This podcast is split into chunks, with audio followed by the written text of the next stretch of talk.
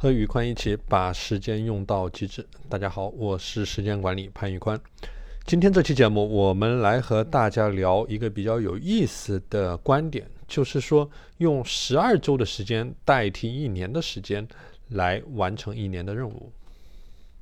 这个观点的核心思路就认为，呃，一年的时间有十二个月。但是，一年的时间太长。如果说我们用年计划的思路去做一件事情的话，通常我们因为会失去对时间的紧迫感，而导致了任务的拖延，无法完成。所以说，我们可以尝试用十二周的时间去完成一个任务。而十二周的时间呢，相对来说。足够长，足够长的可以完成你的任务，但也足够短，足够短的可以保持你的紧迫感。所以说，对优秀的人来说，十二周就已经可以足够的去很有紧迫感、很有时间观念的去完成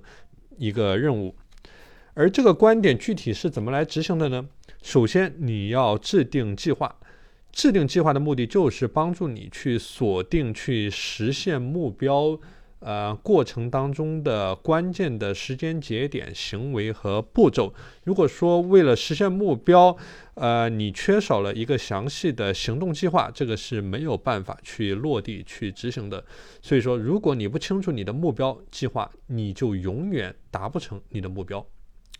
而一旦你确定了十二周的目标和计划，接下来你就要采取具体的行动了，呃，行动策略了。比如说，呃，你在十二周之内，你想要赚到一万块钱，或者说你想要减掉十公斤的体重，那么你就要需要把这一个目标进行具体的拆解，比如说拆解成好几个部分，然后根据你具体的目标，比如说你的收入目标，或者说你的减肥目标，去制定具体的策略。而这个策略指的就是要推动你去每天。呃，去每天实现目标的这样一个日常的行为，所以说这种具体的策略呢，它应该是非常具体的，然后还有就是可以操作的，有明确的时间节点，有明确的任务分配，就是你每一天，甚至是每一每半天、每一个小时，你应该去干什么事儿，做什么活。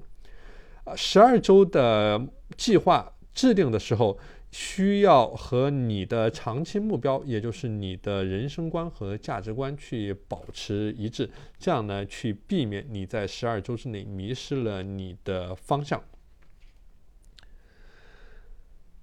呃，对于优秀的人来说，十二周计划可以说是一个一步一个脚印的路线图，它能够有效的避免拖延症和精力分散。所以说，如果说大家呃在觉得某一个年度计划太长，或者说呃拖延症的情况非常严重的时候，呃也可以尝试一下用十二周去代替十二个月的时间，看一下自己能不能做成一件事情。